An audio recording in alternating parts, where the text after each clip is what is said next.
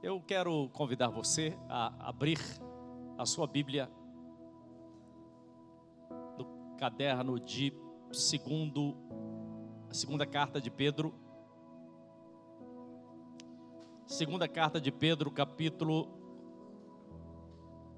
primeiro.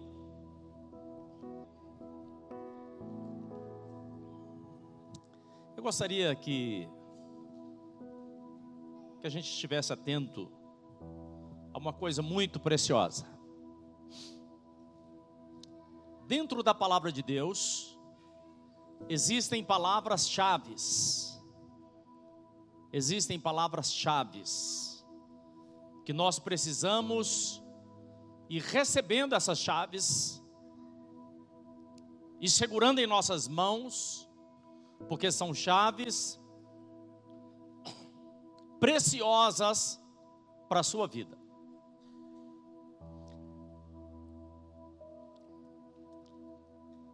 Segunda Pedro capítulo 1 diz assim: Simão Pedro, escravo e apóstolo de Jesus Cristo, aos irmãos mediante a justiça de Deus e Senhor e Salvador Jesus Cristo, recebam conosco uma fé. Diga comigo, uma fé igualmente valiosa.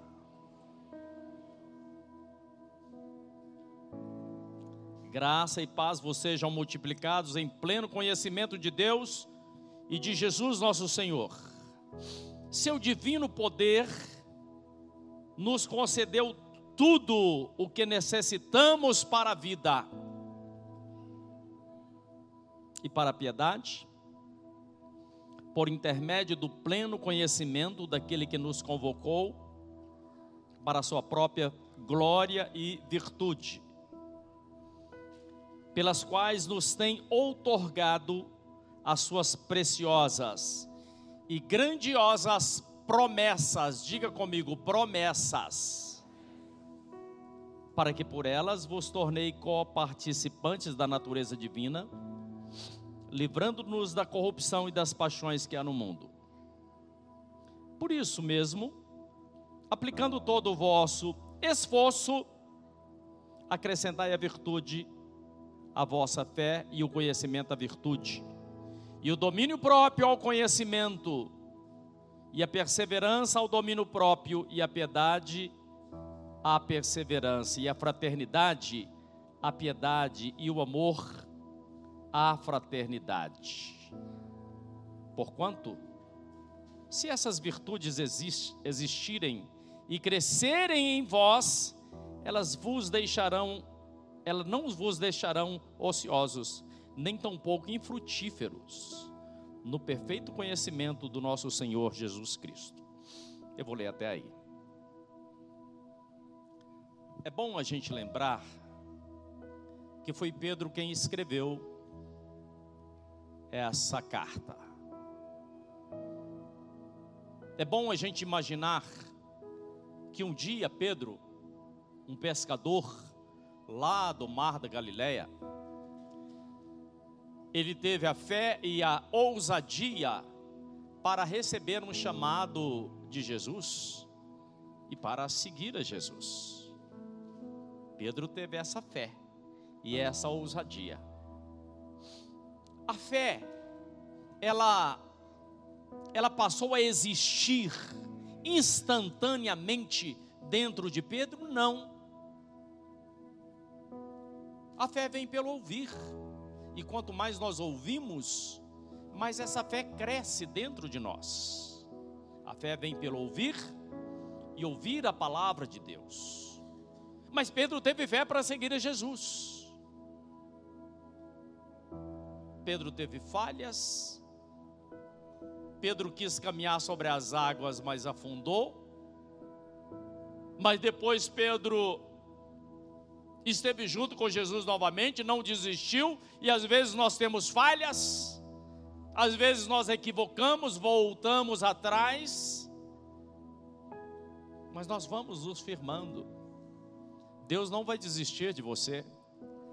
Ele vai continuar te ensinando, te instruindo para que você cresça, melhore a cada dia. Até que chegou um determinado momento, depois do Pentecoste, que Pedro abriu totalmente o entendimento e o coração, e Pedro foi cheio do Espírito Santo. Isso fez toda a diferença na vida dele.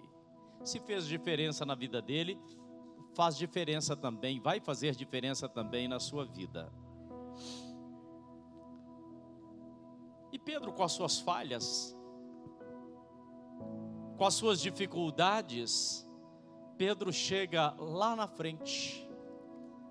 Pedro chega à sua velhice, trazendo palavras. Aquele, aquele homem que fora um rude pescador, ele chega com palavras maravilhosas. E ele diz aqui,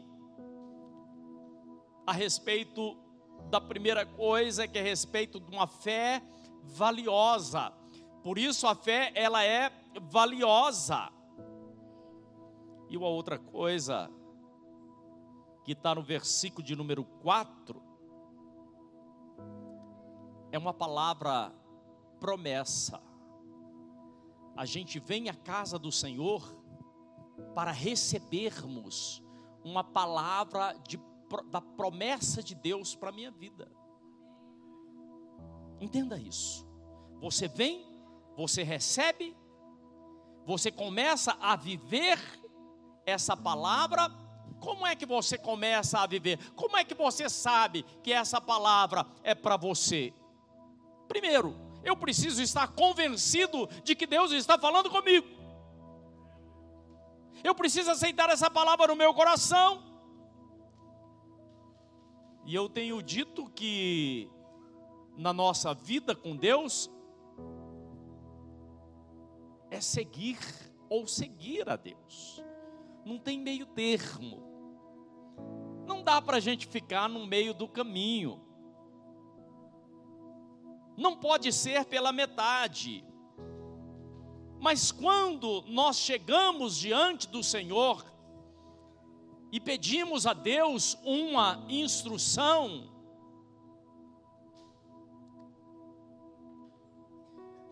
ou melhor, quando nós pedimos a Deus um milagre, você já pediu um milagre para Deus? Quando você pe... preste atenção, você pede um milagre a Deus. Senhor, faz isso na minha vida. Sabe o que, é que Deus faz com você? Ele vai te instruindo. Ele vai te preparando. Ele vai te dando instruções. Por isso que quando Josué chega diante de Deus e fala assim: Senhor, nós já estamos para entrar na terra. Deus fala assim: olha, seja forte e seja corajoso. Não trema nas bases, não. Seja firme, Josué. Não tenha medo. E essa palavra hoje não é para Josué. Essa palavra é para você. Para que você seja forte e corajoso. Mas tudo, entenda isso, tudo o que você recebe das mãos de Deus, Pedro ensina aqui, Pedro, através da sua maturidade, através da sua comunhão, através do seu entendimento das coisas de Deus, Pedro diz que coisas grandiosas elas vêm através das promessas. Deus fez um dia uma promessa a Abraão, Abraão creu, Deus fez uma promessa a Josué, ele creu, a Moisés, ele creu. Por isso que Pedro começa a nos dar chaves preciosas. Como é que nós podemos viver uma fé que seja uma fé grandiosa? Ele diz aqui na palavra dele. A fé a qual eu me refiro a fé que diz aqui a palavra é para eu me apropriar das promessas que Deus tem na palavra dele. Deus tem promessas, então pela fé eu me aproprio, eu recebo. Eu tomo essa palavra em minha vida. Por isso que quando você vem à casa do Senhor, venha com o coração aberto, com o coração preparado, dizendo assim: Eu vou receber em meu coração e vou tomar posse pela fé.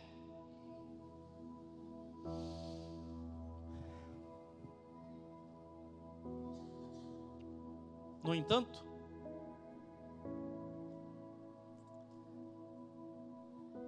tudo o que Deus fala na palavra dele, tudo o que Deus promete na palavra dele, tudo, tudo. E a palavra diz que sem fé é impossível agradar a Deus. Então, tudo que Deus fala na palavra dele, eu me aproprio porque eu creio. E a palavra do Senhor, ela vai nos instruindo, ela vai nos preparando. E nós vamos crescendo na palavra, nós vamos tendo entendimento naquilo que a palavra vai nos instruindo. Eu gostaria que você não se distraísse, por favor. Preste atenção. Quando a gente pega a palavra de Deus, os cinco primeiros livros das Escrituras, que foram escritos por Moisés, foi escrito por um povo que era escravo. Eles viviam como escravos, eles pensavam como escravos, eles estavam recebendo a palavra na condição de escravos, ou seja, a mentalidade daquele povo era uma mentalidade de escravo. Foram várias gerações que eram escravos. E Moisés, ele viveu essa história. E ele relata essa história. E ele vai dando ah, o seu parecer, ele vai relatando o que ele estava dizendo. No entanto,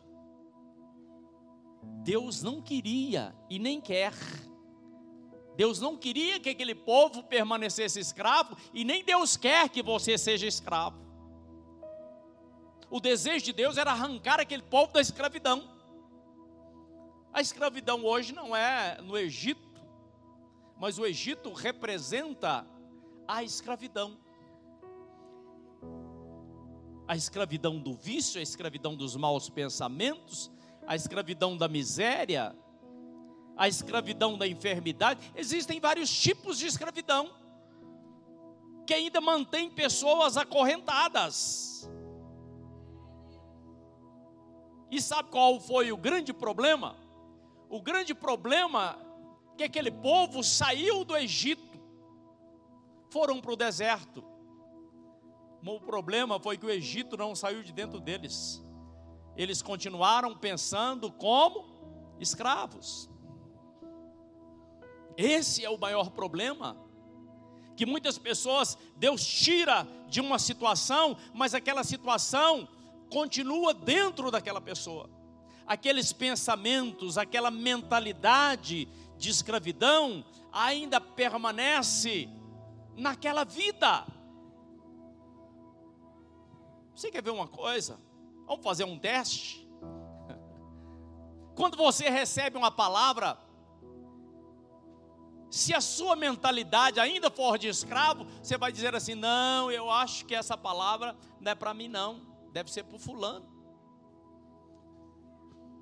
Deus diz que em todas as coisas você é mais do que vencedor em Cristo. É, pois é, mas eu acho que essa palavra, eu acho que ela não funciona para mim, não. Já até já tentei, mas não funciona. Sabe por quê? Porque a mentalidade ainda permanece como uma mentalidade de escravo.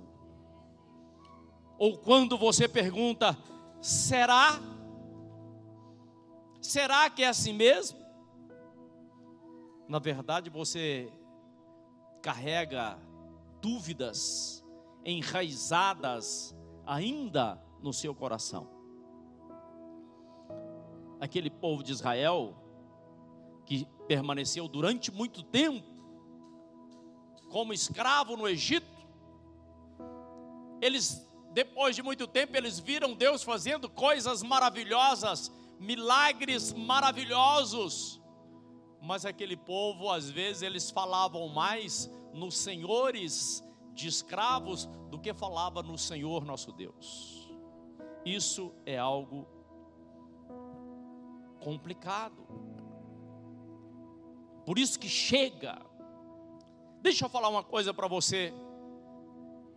Nesses primeiros dias desse novo ano, chega de pensar como escravo. Chega, em nome de Jesus, chega de pensar como escravo. Se o reino de Deus ele vem, se as coisas de Deus vêm para a minha vida através das promessas de Deus, e Deus tem promessas da palavra dele, eu recebo essas promessas, eu tenho fé para crer no que Deus está falando, no que Deus está ministrando em minha vida. Eu preciso ter fé para isso. Mas se você olha para a sua vida e diz assim: não estou vendo essas coisas acontecer na minha vida, não. Quando a pessoa está enferma, está com problema, ela precisa ir ao médico e fazer um raio-x para ver onde está o problema. Se uma terra, você sabe que a terra é boa, planta uma determinada semente, a terra não nasce. Você sabe que aquela terra é propícia àquela semente, mas a semente não está nascendo. Aí você tem que fazer uma análise daquele solo. Por que, que não está nascendo aqui? Quando você olha para a sua vida enquanto cristão, você está caminhando na fé, você está buscando as coisas do Senhor, e você olha e fala assim: puxa, o que está acontecendo? Eu preciso fazer um raio-x na minha vida, eu preciso viver uma vida diferente. Mesmo porque, se nós olharmos atentamente para a palavra do Senhor, foram coisas maravilhosas que Deus fez na vida daquele povo. Mas a palavra nos aponta qual foi o maior problema daquele povo de Israel que ainda pensava como escravo. A palavra aponta porque a palavra, se ela está escrita nas escrituras, elas têm uma validade para as nossas vidas hoje. Então, a palavra ela, ela nos mostra por que, que algumas coisas não estão funcionando na nossa vida. Se nós olharmos para aquele povo, nós vamos perceber que eles tinham uma coisa muito séria, chamada murmuração. Vocês ouviram aí do fundo, não? O que é murmuração?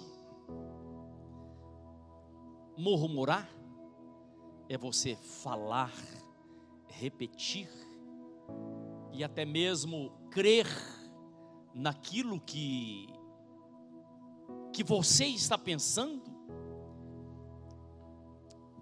E a murmuração tem feito muitas pessoas andarem para trás, porque tem uma mentalidade ainda de escravo, e uma pessoa que murmura é uma pessoa inconformada com aquilo que ela tem, ela não sabe ser grata a Deus. E ela ela não consegue ver o que Deus está fazendo na vida dela. Uma pessoa que murmura, ela se torna cega e surda. Porque ela não consegue expressar a gratidão ela não consegue glorificar a Deus. Foi o que aconteceu com esse povo. No deserto, eles podiam ter atravessado o deserto em poucos dias, eles levaram 40 anos. Eles andaram ao redor de si mesmos. Quem murmura anda ao redor de si próprio. Você ouviu o que eu disse ou não? Quem murmura anda ao redor de si próprio. Moisés subiu o monte para orar. E eles começavam a reclamar: Moisés está demorando. O que, que Moisés vai fazer? Quando Moisés voltou, tinha um bezerro de ouro lá. E eles adorando o bezerro de ouro. Mesmo tendo visto tudo que Deus tinha feito na vida deles. Qual é a semelhança daquilo que aconteceu lá com o que acontece hoje? A gente vê a história se repetindo muitas vezes. Nós vemos dez espias que vão até determinado, a um determin, doze espias que vão à terra da promessa, dez voltam dizendo isso não é para nós, nós não damos conta. Era promessa da parte de Deus, irmãos. Deus disse a eles que eles haveriam de conquistar. Deus diz a você que você vai conquistar. Mas alguns dizem assim: não, acho que isso aí é para o outro. Não dou conta, não sou capaz. Isso é demais eu não tenho estrutura para isso. Percebe que chega um momento na nossa vida que nós temos que desmascarar esse domínio, essa mentalidade, esse pensamento equivocado, esse pensamento de escravo a palavra diz: se o Senhor me libertar, verdadeiramente sereis livres. Quem é que estendeu as mãos para você? Quem é que tirou de você de onde você estava para você ser livre? Não é para voltar atrás, não é para recuar. Mesmo porque se você começa a murmurar, a murmuração traz esquecimento. Uma pessoa que murmura, uma pessoa que murmura, não está preparada para ser abençoada. Se você murmura, você ainda não está preparado para ser abençoado e não será. Uma pessoa que murmura tem esquecimento, porque ela esquece de onde Deus a tirou, não se lembra onde estava algum tempo atrás, esqueceu e começa a falar, e começa a reclamar.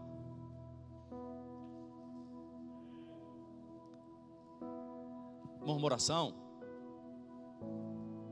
Uma murmuração não é contra pessoas. A murmuração, ela vai contra o próprio Deus.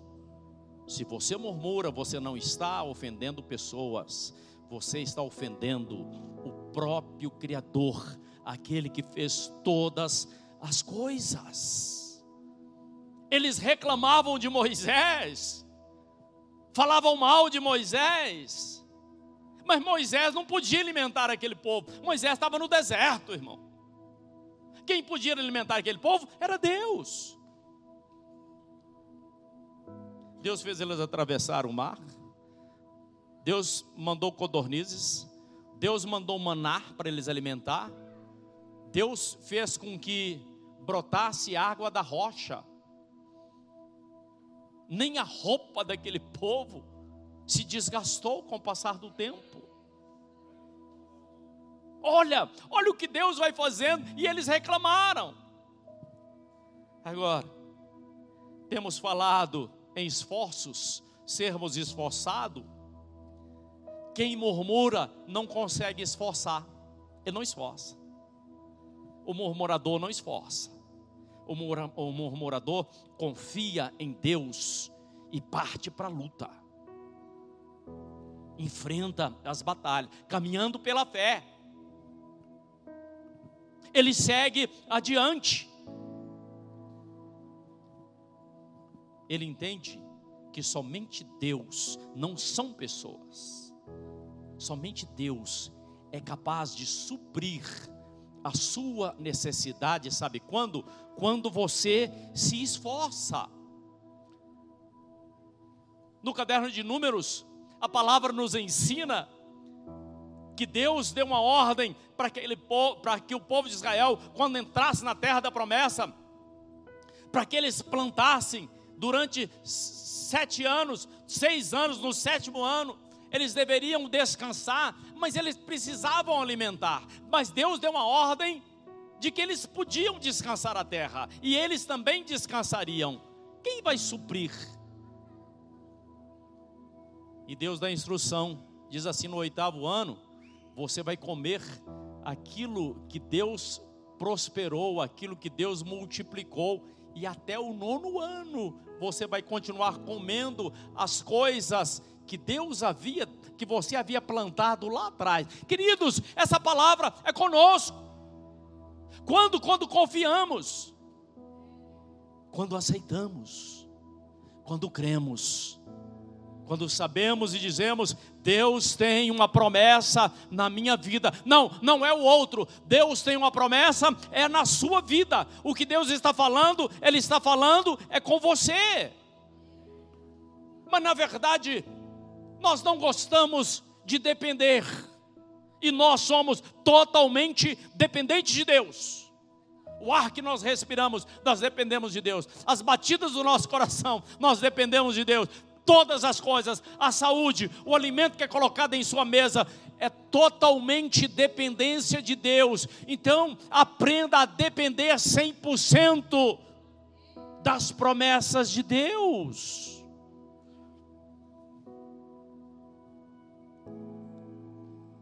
Tempo de mudarmos a nossa forma de pensar. Eu não sei se você está ouvindo o que eu estou dizendo mudar a forma de pensar.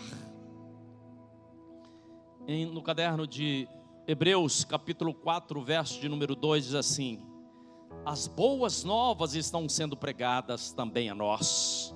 As boas novas são as boas notícias que estão chegando a nós.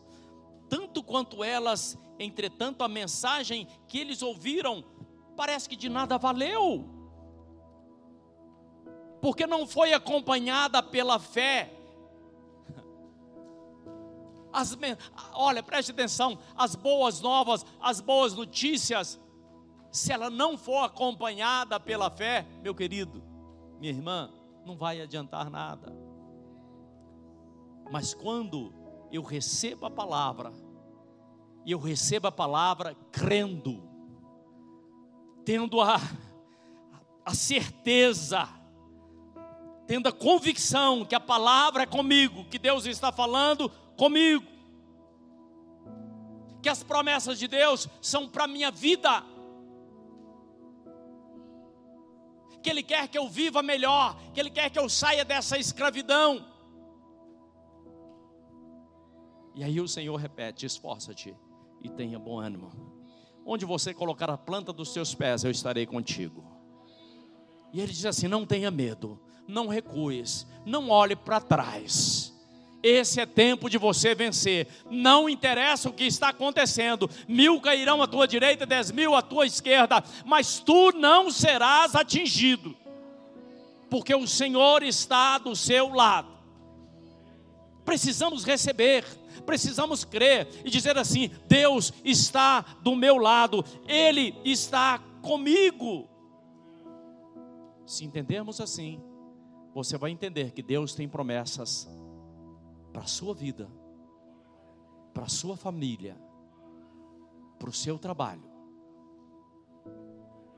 para tudo e todo qualquer lugar, por onde você for. Os anjos do Senhor, diz a palavra, eles acampam ao redor daqueles que o temem, daqueles que confiam nas promessas, daqueles que confiam na Sua palavra. Esforça-te e tenha bom ânimo, esforço. Não basta apenas dizer assim: esse ano eu quero mudar isso, aquilo, aquilo outro. É bom fazer isso, mas é necessário que haja uma coisa chamada esforço. O esforço é uma força extra. Uma coisa é a força que você tem. Outra coisa é a força extra, ou seja, é uma força superior, é um esforço extraordinário para que você alcance alguma coisa. Sabe de que forma? Crendo que Deus está com você e Ele não vai conceder, Ele já concedeu. Diz a palavra que Ele já te deu desde a fundação do mundo. Será que você crê nessa palavra? Você aceita essa palavra sobre a sua vida? Feche os seus olhos onde você se encontra. Pai, nós te adoramos, nós bendizemos o teu nome. A tua palavra ela não volta vazia, mas ela cumpre o propósito para o qual ela saiu do altar. Tome essa vida em tuas mãos, abençoe poderosamente, em nome de Jesus Cristo. Nós pedimos e desde já nós te agradecemos. Amém e graças a Deus.